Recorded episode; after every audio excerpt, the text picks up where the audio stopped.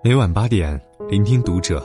大家好，我是沐风，欢迎收听读者。今天要和大家分享的文章是：你的同龄人正在拖你的后腿。关注读者微信公众号，一起成为更好的读者。香港有一个名叫叶仍希的女孩，她在十三岁的时候已经出任 CEO，走上人生巅峰。她创立的语言教学 APP，用户遍布五十个国家。所有的构思都由他自己完成，找了一家设计公司，六个月搞定。叶仁熙从小被教育有成熟的思维，最大的爱好就是读书和辩论，自学能力和自律性都很强。小小年纪就这么牛的他，但在学校却是个很失败的学生。十三四岁的女孩都喜欢关注时尚、追星、聊男孩子，同学的话题他始终插不上嘴。学校里的圈子也融不进去，同学们排挤他，觉得他是怪胎，没有人愿意跟他玩。叶仁熙好苦恼，每天放学躲在厕所，等学校走空了他才出来。父母也注意到叶仁熙的反常，每天问他校园生活如何，他总是闭口不谈，要么就突然哭出来，晚上还会经常做噩梦。最后，叶仁熙忍不住跟父母提出了要在家自学的请求。父母知道他的能力，也担心他的情绪，所以对这个请求表示支持。在辍学之后的日子，叶仍希不用每天面对同学的排挤，不用再担心自己融不进同龄人的圈子，不用再强迫自己和别人有共同的话题。叶仍希才知道，自己不是怪胎，只是想法和同龄人不一样而已。他恢复了以往的活跃，每天主动根据自己的节奏安排自学。在语言学习的过程当中，叶仁熙发现不同母语的人直接交流最好的办法。于是，在一系列缜密思考之后，他的王国建成了。叶仁熙在构思这个 APP 之后，经常会参加一些创业者交流会，他们在各个行业研究最尖端的项目，而他永远都是年纪最小的那个。但是，他丝毫不影响的叶仁熙侃侃而谈。如此看来，叶仍希并非不合群，而是之前没有找到属于自己的那个群。同龄人不能接受你，或许是因为你太过耀眼。在年轻人流行的丧文化当中，蹉跎岁月已经是一件很正常的事情了。刷爆朋友圈的葛优瘫是时下的流行。同龄的谁要是没有这种废柴精神，就被视为一身虚假正能量的土包子。我读大学的时候。就是这种丧文化最流行的时候，在普通的二本学校，同龄人都觉得自己是非常时尚的人，一到周末就纷纷开始葛优瘫，享受自己废掉的感觉。而我，一个来自农村的孩子，刚进校门我就明白，我跟别人不是在同一条起跑线上。最起码，我大学的目标就是年年要取得奖学金，帮家里减轻一点负担。可想而知，我在班级里多么的被孤立。当所有的人都在精神麻痹的时候，我泡在图书馆。上课时，大家都抱着手机刷朋友圈的时候，只有我在认真的记笔记。假期，同学们都成群结队的去吃饭、逛街时，我在帮老师编撰稿件、整理资料。我的室友问我：“你就不能和大家一样吗？特立独行的感觉就那么好吗？”你一点也没有我们同龄人的样子，你呀就是个老学究。被孤立的感觉并不好，但是当我拿到奖学金的时候，我明白我的选择是对的，因为如果我不加快脚步，凭我的出身，我一辈子只能做一条咸鱼。人生的起跑线各不相同，每个人给自己设定的终点也千差万别，不论你是缓慢前行，或是一路狂奔。自己眼前的方向才是你视线所及的重点。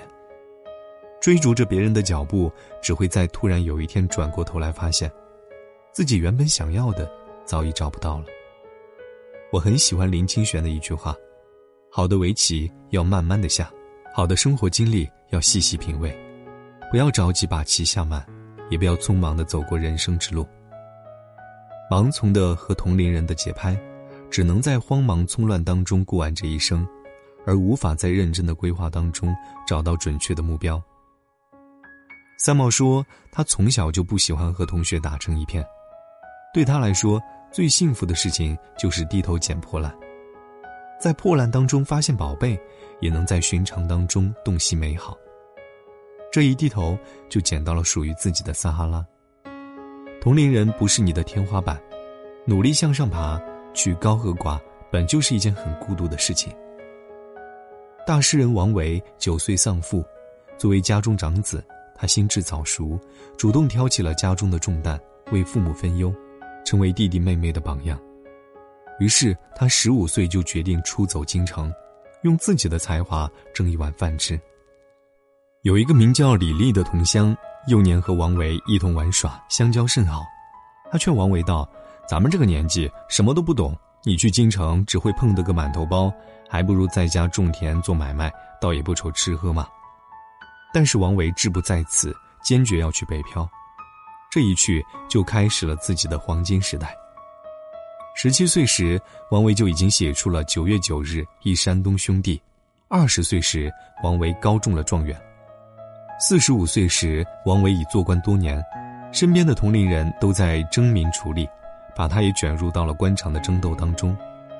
但他觉得很无聊，早就把功名利禄看淡了，于是，在京城的南蓝田山路修了一所别墅，过上了半官半隐的生活，就有了那首极有神韵的诗：“独坐幽篁里，弹琴复长啸，深林人不知，明月来相照。”长江短急，用各不同，不被同龄人相容并不可怕，可怕的是再也不敢优秀，最后输在了不像自己。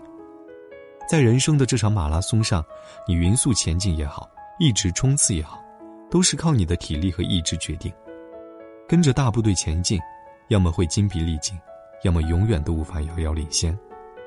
在每个年龄段，你都会发现，同龄人就像一个如影随形的参照物。让你不自觉地以他们的标准来衡量自己。八岁的时候，你的同龄人都在讨论动画片，他们觉得在读《史记》的你就是个小大人；十八岁的时候，你的同龄人都在谈恋爱，化妆打扮，他们都说只知道钻研求学的你是在装模作样；二十八岁的时候，你的同龄人已经结婚生子，他们都觉得还在继续读博深造的你。绝对就是个圣斗士。最怕的就是你想要融入同龄人的圈子，而放弃了自己原本的节奏。排挤孤立你的同龄人，不过是无法接受你没有和他们一样平庸罢了。正所谓木秀于林，风必摧之。知乎上有一个问题：和同龄人没有共同语言怎么办？有一个获得高赞的回答，讲了与题主完全感同身受的故事。答主从小身边的朋友都痴迷于电子游戏，而自己对此却毫无兴趣，只喜欢看书写字。但是为了融入同龄人、交到朋友，他强迫自己打游戏，折腾得精疲力尽，还被别人嫌弃能力低下，最终也没有获得期待的友情。后来他发现，为了融入圈子而牺牲自己的时间，简直太愚蠢。他再也不愿刻意的获得同龄人的认可。于是决定把自己的爱好坚持下去。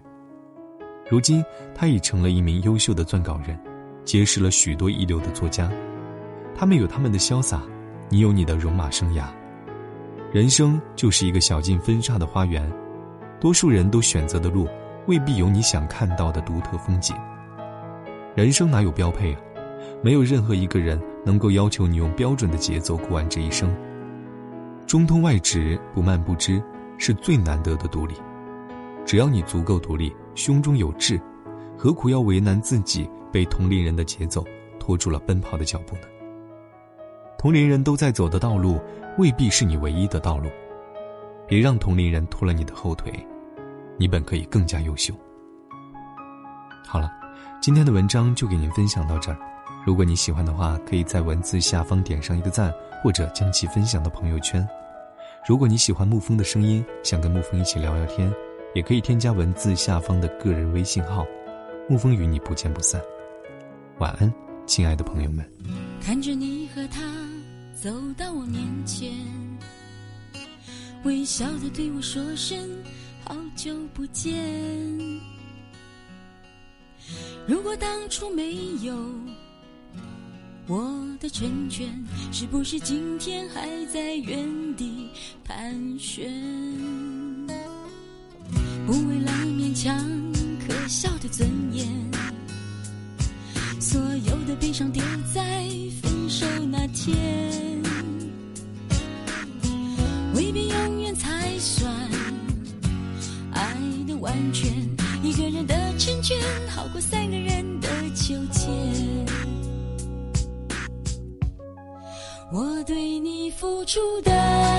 春这么多年，换来了一句谢谢你的成全，成全了你的潇洒与冒险，成全了我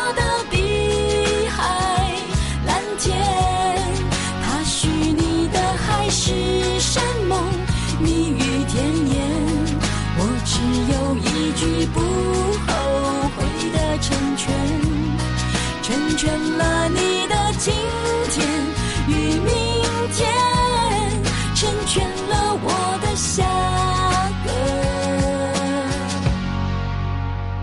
夏天。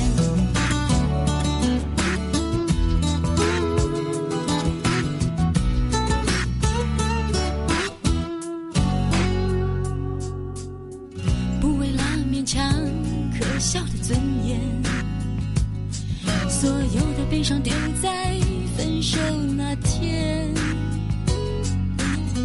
未必永远才算爱的完全。一个人的成全好过三个人的纠结。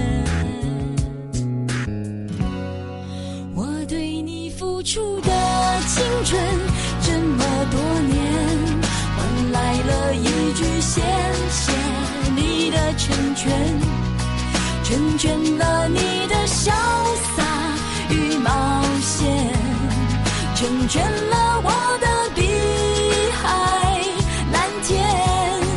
他许你的海誓山盟，蜜语甜言，我只有一句不